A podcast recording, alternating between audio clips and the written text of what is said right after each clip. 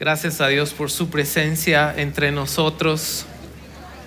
Y hoy con la ayuda del Señor vamos a hablar un, un- tema que a todos de alguna u otra forma nos, nos, nos va, porque estoy seguro de que los, lo- los subtemas o los puntos que vamos a compartir, todos en mayor o menor medida, o hemos pasado, o estamos, o pasaremos, pero estoy ciertamente eh, convencido de que todo- todos nosotros nos hemos encontrado en estos, en estos puntos. ¿Por qué? Porque la Biblia nos enseña en, en al- el inicio del libro de Eclesiastés una realidad que golpea de cierta forma nuestro orgullo.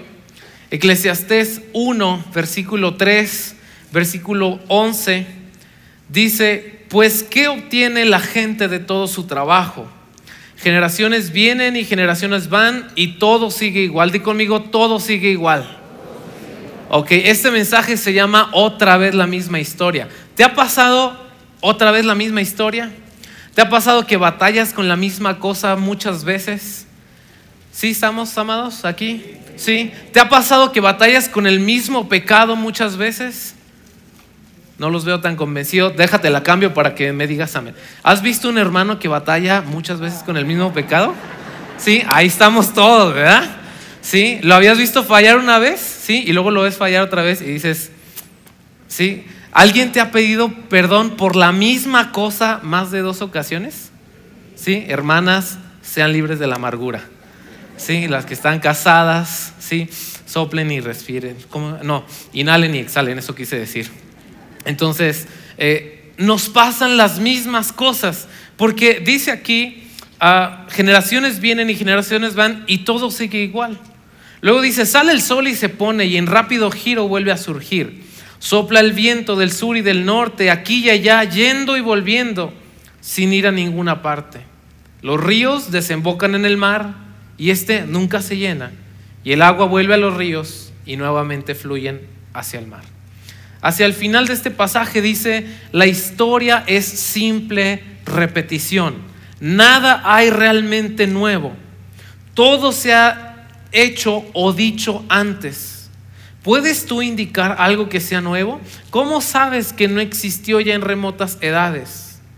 No recordamos lo ocurrido en aquellos tiempos y en las futuras generaciones nadie recordará lo que hayamos hecho ahora. Digo que este pasaje golpea nuestro orgullo porque nos hace ver algo muy importante. No eres tan único como pensabas. ¿Sí? Hay gente que quiere imponer moda, hay gente que no, no, no, no, yo soy diferente a todos los demás por X o Y, pero este libro, que es parte de las escrituras, inspiradas por el Espíritu Santo, nos dice, no hay nada nuevo. Todo exactamente ya ha pasado. Los mismos problemas, las mismas situaciones ya han ocurrido antes, tu problema ya lo tuvo otra persona. Cuando estamos metidos en líos, en cuestiones muy profundas, tú puedes ver pasajes, por ejemplo, como el de Elías, diciendo, Señor, solo yo quedé, no hay nadie más, todos los demás profetas ya no están, todos los demás de tu pueblo que te eran fieles ya no lo son, soy el único. Di conmigo, soy el único. Pero el Señor le responde y le dice, no, yo tengo 700 como tú. Y eso por un lado es ánimo, porque no estás solo, pero otro, por otro lado es decir, bájale tres rayitas que no eres tan guau como piensas. ¿Sí? Hay otras personas que también están atravesando tu misma situación. Y así las enfermedades que tienes, otros las han tenido. La tristeza que tienes, otro la ha sufrido. La tentación con la que batallas, otro ya ha lidiado con ello. Y siempre ha sido un ciclo. ¿sí? Eh, Todo ha sido eh, repetitivo históricamente. Y hay algo bueno que podemos hallar nosotros en esto. Si la humanidad solo da vueltas en círculos, quiere decir que podemos prever cierto tipo de problemas o cierto tipo de tentaciones. Si nosotros podemos analizar la historia, si nos echamos clavados constantemente a las escrituras y también a algún otro que otro, alguno que otro libro de historia, nos daremos cuenta en dónde estuvieron los aciertos y desaciertos de quienes nos antecedieron. No todos los hombres de Dios que hoy eh, reconocemos como grandes íconos estén en las escrituras o, o en la historia. Hombres como Charles Spurgeon, el príncipe de los predicadores. ¿Alguien ha leído a Charles Spurgeon? Vamos, ustedes tienen que leer a Charles Spurgeon. Fue un hombre impresionante, impactante. Dios lo usó poderosamente, como no se ha usado a tantos. No estoy diciendo que es único en su especie, porque estamos diciendo eh, todos tenemos, compartimos ciertas cosas, pero Charles Spurgeon fue un hombre que bendijo enormemente la iglesia. Sin embargo, murió en depresión, alejado del ministerio, aislado de su familia.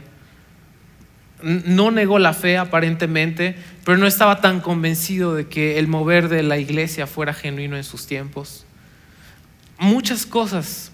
Vemos a grandes hombres caer, vemos a pequeños hombres triunfar y, de todos podemos aprender. Yo quiero con la gracia del Señor en unos pocos eh, minutos que me quedan compartir tres áreas en las que todos seremos tentados, tentados, perdón, tarde o temprano, y cómo podemos hacer frente a estas batallas, pero también a otras más.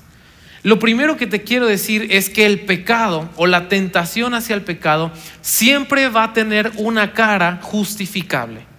¿sí?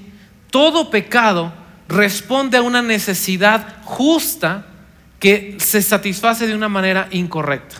Ponía yo el ejemplo en la primera reunión. ¿Te gusta comer? Yo digo amén. No sé, ¿sí? ¿Tener hambre es algo normal? Sí. ¿Tener hambre o querer comer es una necesidad justa? Sí. ¿Comer de más es algo bueno? No. ¿Comer de más es pecado? No los veo tan convencidos, pero sí lo es. ¿Sí? Pero nosotros siempre decimos, por ejemplo, una de mis frases favoritas es decir, el postre nunca va al estómago, siempre va al corazón. Por eso siempre hay un huequito para él, para él. Eso decimos los gorditos a fin de seguir comiendo, ¿no? Entonces, necesidades justas resueltas de una manera incorrecta.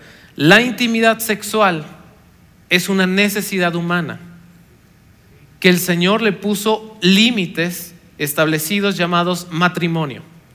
Toda forma de satisfacer las necesidades de intimidad sexual fuera del matrimonio son pecado. No esperaba ningún amén, pero aunque no lo digas, así es. Especialmente jóvenes y señoritas. ¿Sí? Es hasta que estés dentro del matrimonio, no es una usanza antigua, es un mandato del Señor.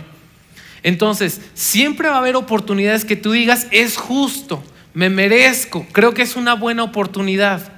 Y la primera de las cosas que yo quiero eh, eh, mostrarte aquí es una cita de Donald Whitney. Donald Whitney escribió un libro que se llama Orando la Biblia y en ese libro dice lo siguiente, orar de manera rutinaria por las mismas personas, aquí está, por las mismas personas y circunstancias es normal. Di conmigo, es normal.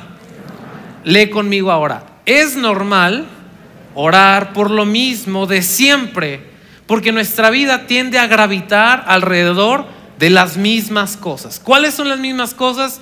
La familia, el futuro, las finanzas, el trabajo, la vida cristiana o ministerio y la crisis del momento. Todas nuestras oraciones están resumidas aquí.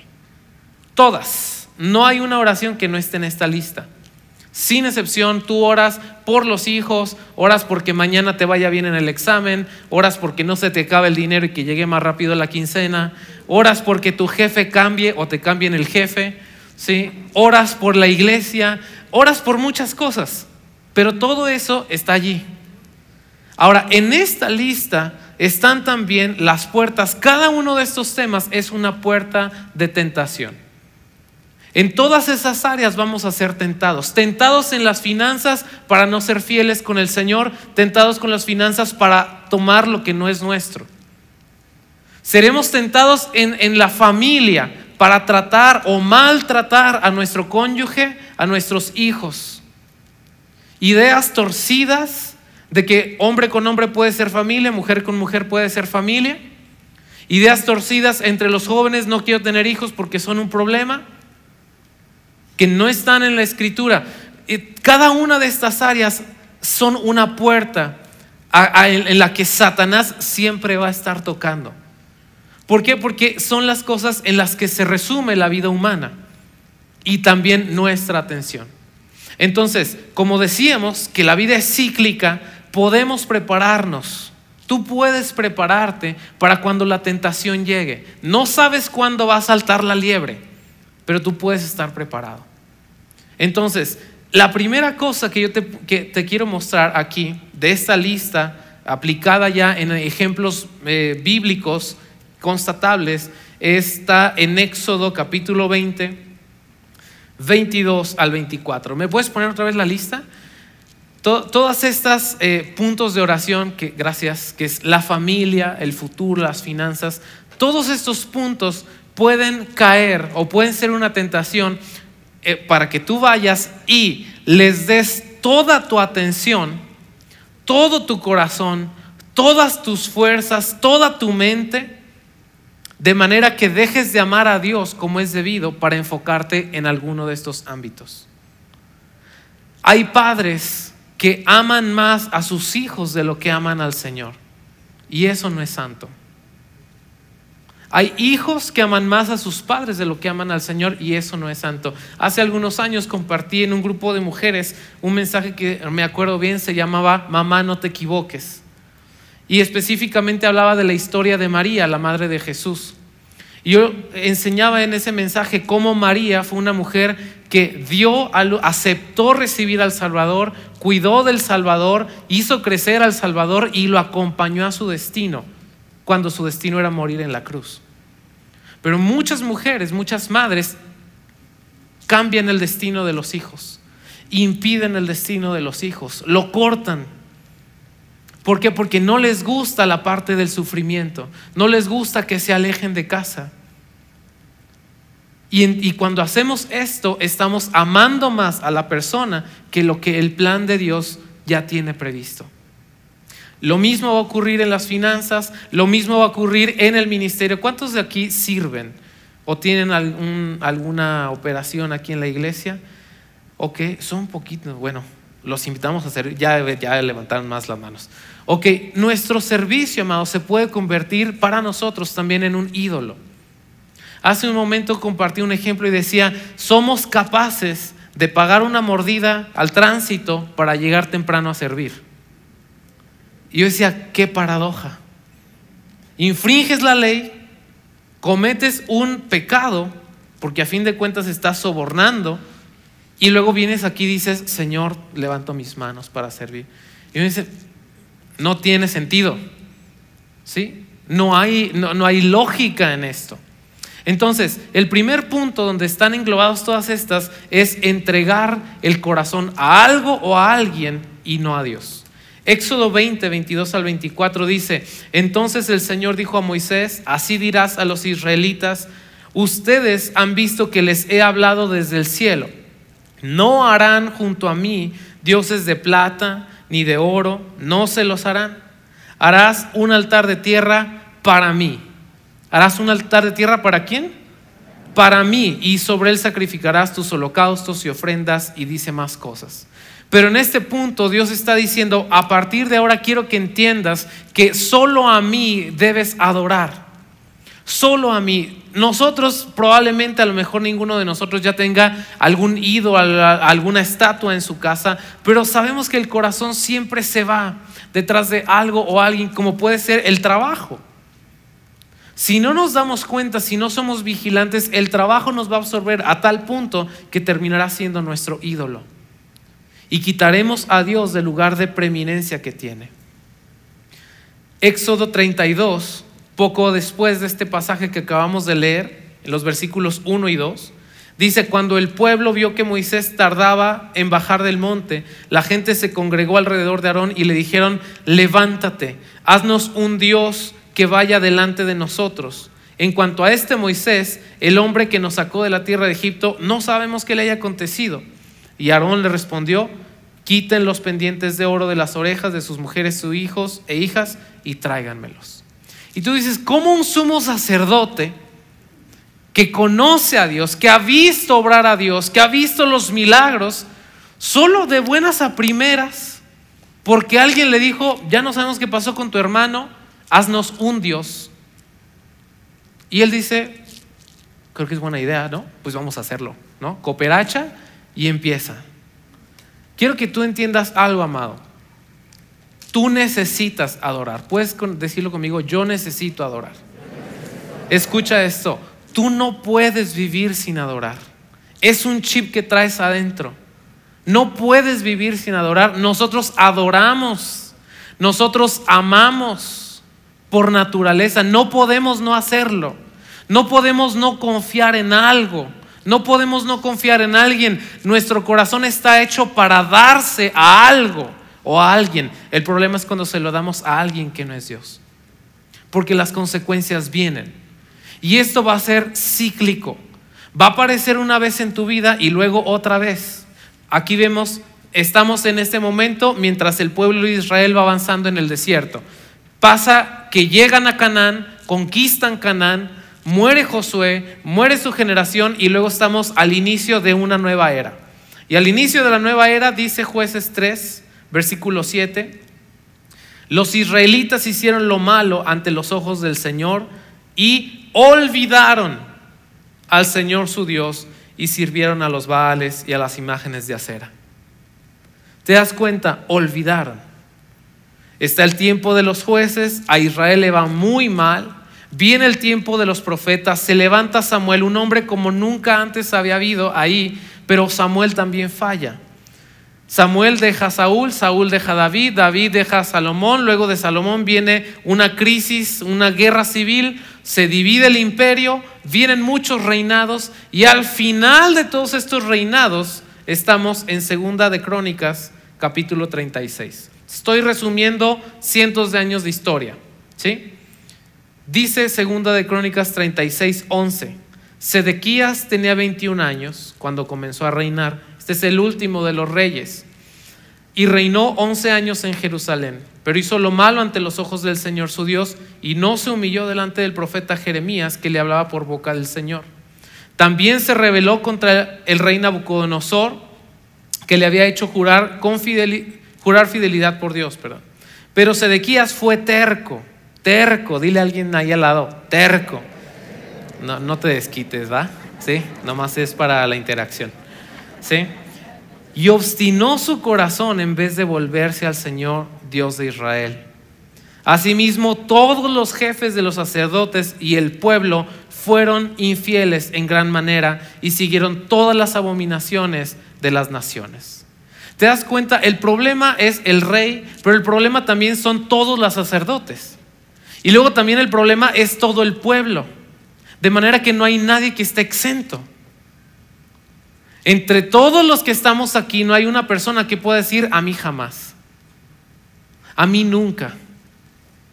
Todos nosotros batallamos, si no observamos el corazón, lo estamos siempre entregando a algo o a alguien que no es Dios. ¿A quién te dedicas lo primero y lo mejor? Los mejores minutos de la semana, los primeros frutos de tu trabajo, lo mejor de tus recursos, lo mejor de tu atención, las fuerzas de tu juventud, la experiencia de tus años, la sabiduría que, que has acumulado, ¿en qué está siendo invertida? Porque se está yendo, no lo puedes contener. Hay algo en ti que te impulsa a darlo. No es algo con lo que, no, yo nunca, sí, sí lo haces todos los días. ¿En dónde están tus recursos? ¿En dónde está tu fe? ¿Qué es lo que crees? ¿Qué es lo que esperas? Porque donde esté tu corazón, ahí estará también tu tesoro. Ahora, fíjate bien en este último versículo. Dice, pero ellos continuamente, verso 16, en donde estábamos, pero ellos continuamente se burlaban de los mensajeros de Dios, despreciaban sus palabras y se burlaban de sus profetas, hasta que subió el furor del Señor contra su pueblo y ya no hubo remedio. Este es un versículo muy desgarrador. Ya no hubo remedio. ¿Qué pasó después? El exilio. Cientos de miles de personas arrancadas de Israel, llevadas a un lugar donde no conocían el idioma, sepultados literalmente entre los muros de, Babilonia, algunos colgados en los árboles algunos castrados, algunos hollados, algunos simplemente esclavizados, simplemente. ¿Por qué? Porque entregamos el corazón. Entiende, Dios no te está castigando por castigarte, es que tú entregaste el corazón a algo que no era Dios. Y después ya no hay remedio. Ahí viene el juicio luego, luego. No, te estoy diciendo que pasaron cientos de años. El problema es que tú no puedes vivir cientos de años.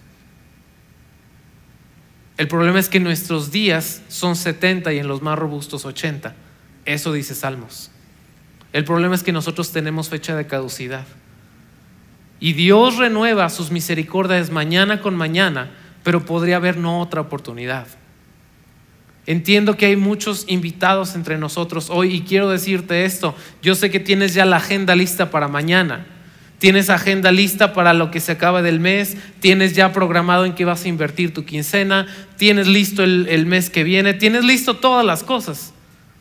El problema es que no sabes si vas a vivir saliendo de aquí. Y en eso donde tú dices que vas a invertir todas las cosas, ahí está tu corazón. Y sería muy bueno que lo trajeras otra vez ante el Señor. Donde esté tu agenda, ahí está el corazón. Donde esté la billetera, ahí está el corazón. Donde estén tus anhelos, ahí está el corazón. Otra de las cosas que nos pasan a todos es que queremos normalmente imitar. Imitamos cosas o porque las vemos muy padres o porque se nos pegan. Dice Deuteronomio capítulo 18, verso 9. Cuando entres en la tierra que el Señor tu Dios te da, otra vez Israel en el desierto, no aprenderás a hacer las cosas abominables de esas naciones. No se ha hallado en ti nadie que haga pasar a su hijo o hija por el fuego ni quien practique adivinación, ni hechicería, o que sea agorero, o hechicero, o encantador, o adivino, o espiritista, o quien consulte a los muertos. Porque el Señor detesta todo eso. Dios le está diciendo a Israel, esto no se hace. Vas a entrar a un lugar donde la gente lo hace, pero tú no lo vas a hacer. No pasarle el huevo a nadie para que se le quite el dolor de cabeza. No consultar esta noche los horóscopos para ver si mañana puedes ligar. ¿Sí? Si la rubia o la morena, ¿verdad? Porque eso no está en, una revista o, o yo qué sé, en Facebook. Entonces, dice, no va a haber nada de esto, pero encontramos primero de Samuel, pasan muchos años otra vez, y dice primero de Samuel 28, versículo 3, Samuel había muerto y todo Israel lo había llorado y lo habían sepultado en Ramá, su ciudad, y Saúl había echado de la tierra a los que a los adivinos y espiritistas. Fíjate bien, dice, Saúl los había echado, ¿sí? Y luego dice, así que los filisteos se reunieron, fueron y acamparon en Sunem, y Saúl reunió a todo Israel y acamparon en Gilboa. Están dos ejércitos listos para la batalla. Al ver Saúl el campamento de los filisteos, tuvo miedo y su corazón se turbó en gran manera. Y Saúl consultó al Señor, pero el Señor no le respondió, ni por sueños, ni por Urim, ni por profetas. Entonces Saúl dijo a sus siervos, búsquenme una mujer que sea divina para ir a consultarla. Y uno dice, a ver, versículos atrás dice que él los corrió. O sea, se puso las pilas, hizo lo que Dios quería que hiciera. Porque muchos años atrás el Señor había dicho, no consulten a divinos, no consulten a goreros, y Saúl camina en ese sentido y los echa del reino, pero después Saúl está en problemas. Y cuando llegan los problemas y Saúl busca a Dios y Dios no le contesta, Saúl falla. Amado, no sé por qué razón, no podría explicarte, te soy sincero. Esto no es ni homilética ni retórica, te estoy diciendo de corazón, no sé por qué la prueba que estás viviendo, no sé. Muchísimas cosas no tienen explicación, pero la prueba, por dura que sea, no justifica que tú vayas y tomes aquello que el Señor te ordenó dejar. Tú y yo necesitamos, si no tenemos entregado el corazón al Señor, nosotros vamos a terminar imitando, como le hizo fulano, como le hizo Mengano. A mi primo le funcionó aquello, al vecino le funcionó aquello. Y como no tenemos el corazón realmente entregado a Dios, imitamos. Hacemos lo que otros, a ver si pega. ¿Quién quita?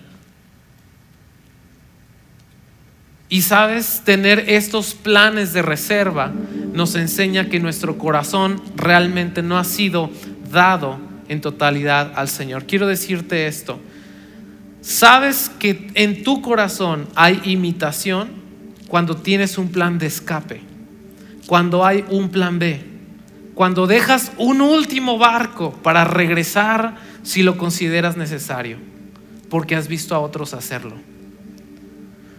Yo voy a serle fiel a mi esposa, pero si ella después de años no cambia, pues yo voy a buscarle por otro lado.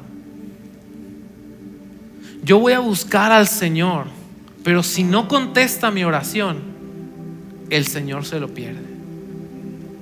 Yo voy a invertir en esta iglesia y voy a sembrar mis ofrendas, pero si no me dan el llamado, si no me dan el ministerio, si no me respetan por lo que valgo, entonces, si mira, si tú tienes un plan B, tu corazón no es leal.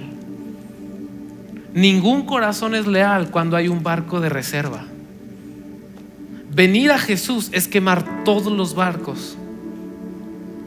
Por eso el apóstol San Pablo dice a los corintios, si Jesús no resucitó, somos los más miserables de toda la humanidad. Porque hemos, hemos puesto todo en Él. Si Jesús no es Dios, estamos absolutamente perdidos. No hay nada que nos pueda rescatar. ¿Por qué? Porque lo hemos quemado todo. No confiamos en nadie más. No confiamos en nada más. Solo es Él. Pero si tu corazón está dividido hoy, sería muy bueno que tú lo trajeras nuevamente en integridad al Señor. Y si nunca se lo has dado, también es un buen momento. Quiero terminar con un último punto. ¿Qué pasa cuando nuestro corazón no está entregado? Una tentación que siempre va a estar ahí. Y esto es meterte en problemas en los que nadie te ha llamado. ¿Te ha pasado que nadie te mete un problema? Tú solito vas y te metes y luego estás hasta el cuello. Eso se llama falta de sabiduría. Dice Éxodo 34, 15.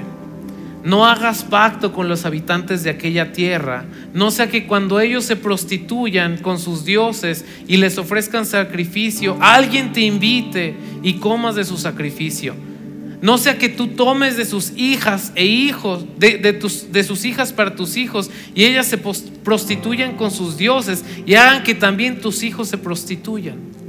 Alianzas, donde Dios no te mandó, pero tú ahí vas. Josué capítulo 9, pasa el tiempo, conocemos esta historia.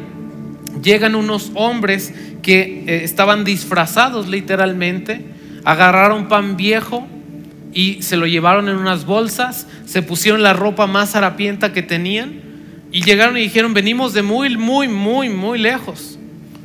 Y Josué dice, pero ¿cómo podemos estar seguros? Dice, no, de verdad venimos de muy lejos. Y luego dice aquí el versículo 14, y los hombres de Israel tomaron de sus provisiones y no pidieron consejo del Señor.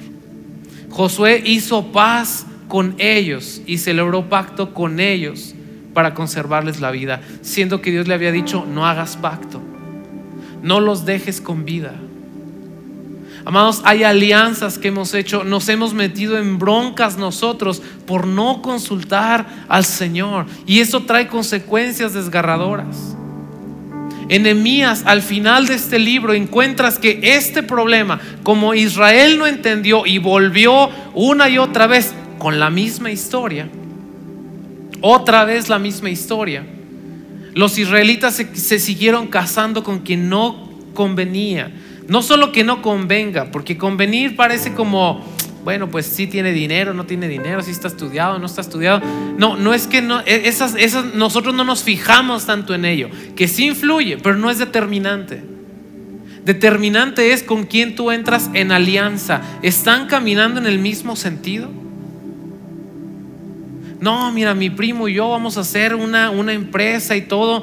Y él pues como quiera y la santería y, eso, pero pues, ¿qué? Somos primos. Cuida con quién haces alianzas. Enemías, al final, nos narra una cosa trágica porque después de haber estado muchísimos matrimonios unidos, determinan separarse los israelitas de todas aquellas esposas, de todas aquellas mujeres que no eran de Israel. ¿Y sabes qué es eso? Desintegración familiar. Los hijos se quedaron sin papá. Porque no prestamos atención, porque no pedimos consejo, porque no vamos a la palabra, porque no tenemos un corazón dócil, porque nuestro corazón está divagando entre una cosa y otra, porque vemos, porque andamos, perdón, conforme a lo que vemos siendo que nosotros deberíamos andar por fe y no por vista.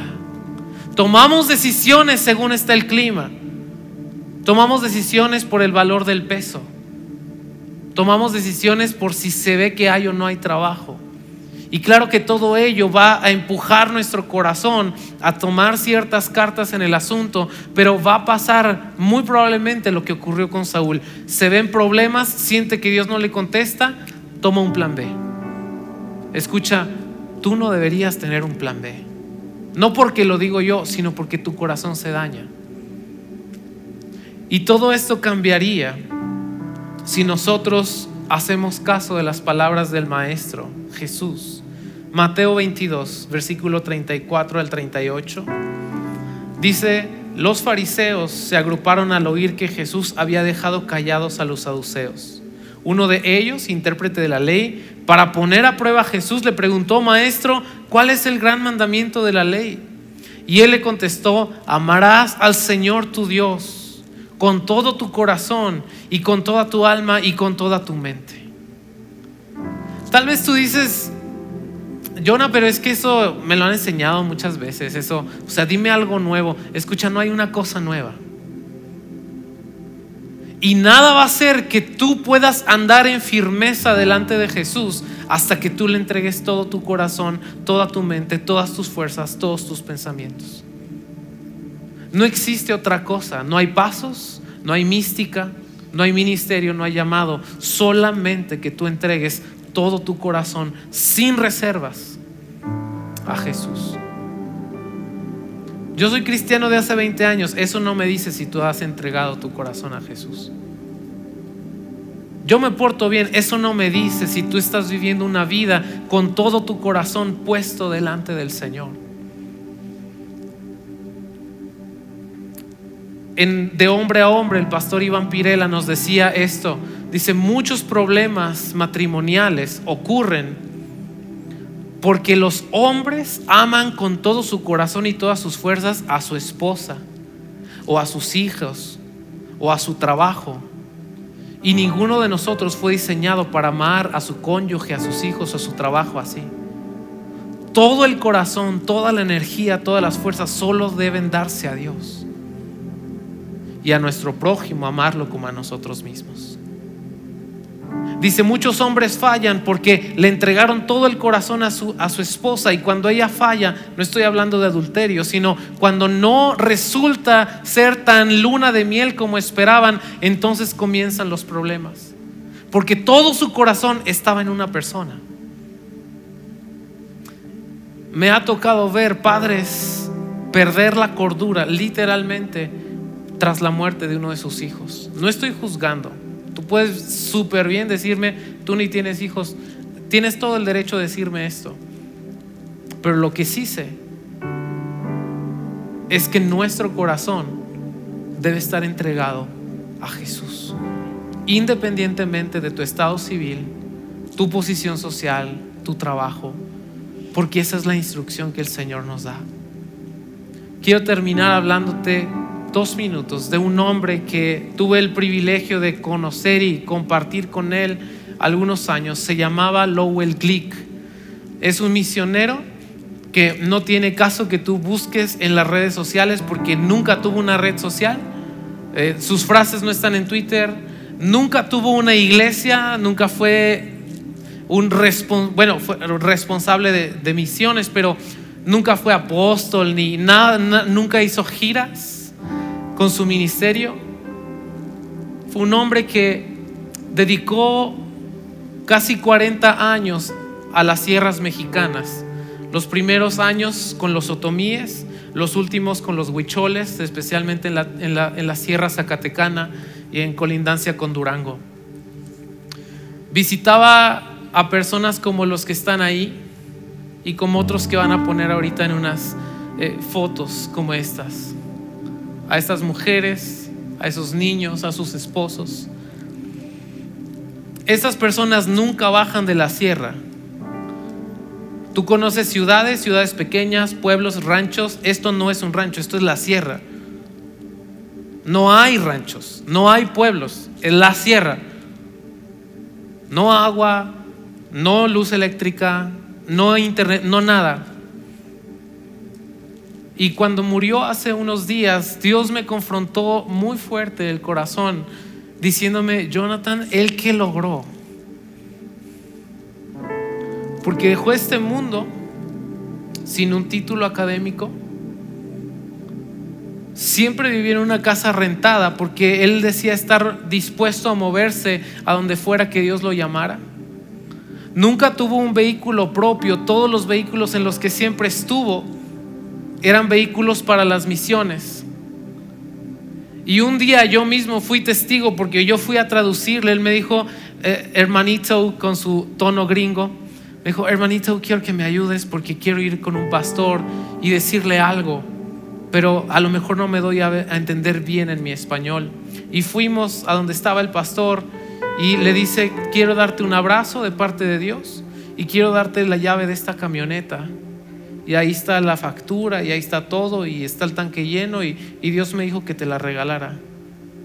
Y eso es todo. Pasamos 10 minutos y nos fuimos de ahí. Y Dios me volvió a decir, ¿qué logró? Porque a los ojos de este mundo no logró nada.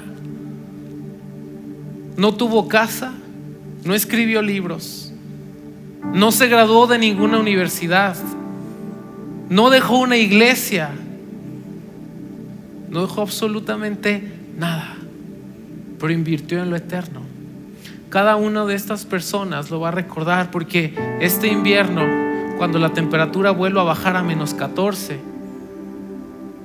a menos 10, a menos 20 grados, van a encender unos hornos que él y su esposa traían de Estados Unidos y se los llevaban. Y no te estoy hablando de ah, altruismo. Él les llevó el Evangelio. Lo que más afectó mi corazón que yo escuchaba a Dios hablar es, me dijo, pudo haber dedicado su vida a sus hermanos.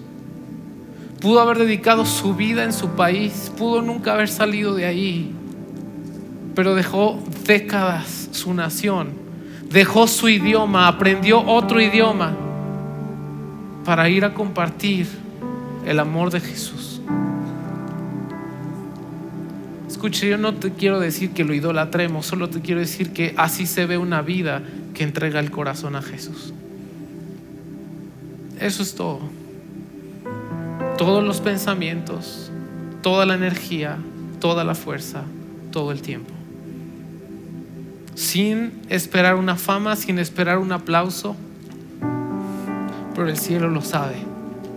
Escucha, el cielo sabe.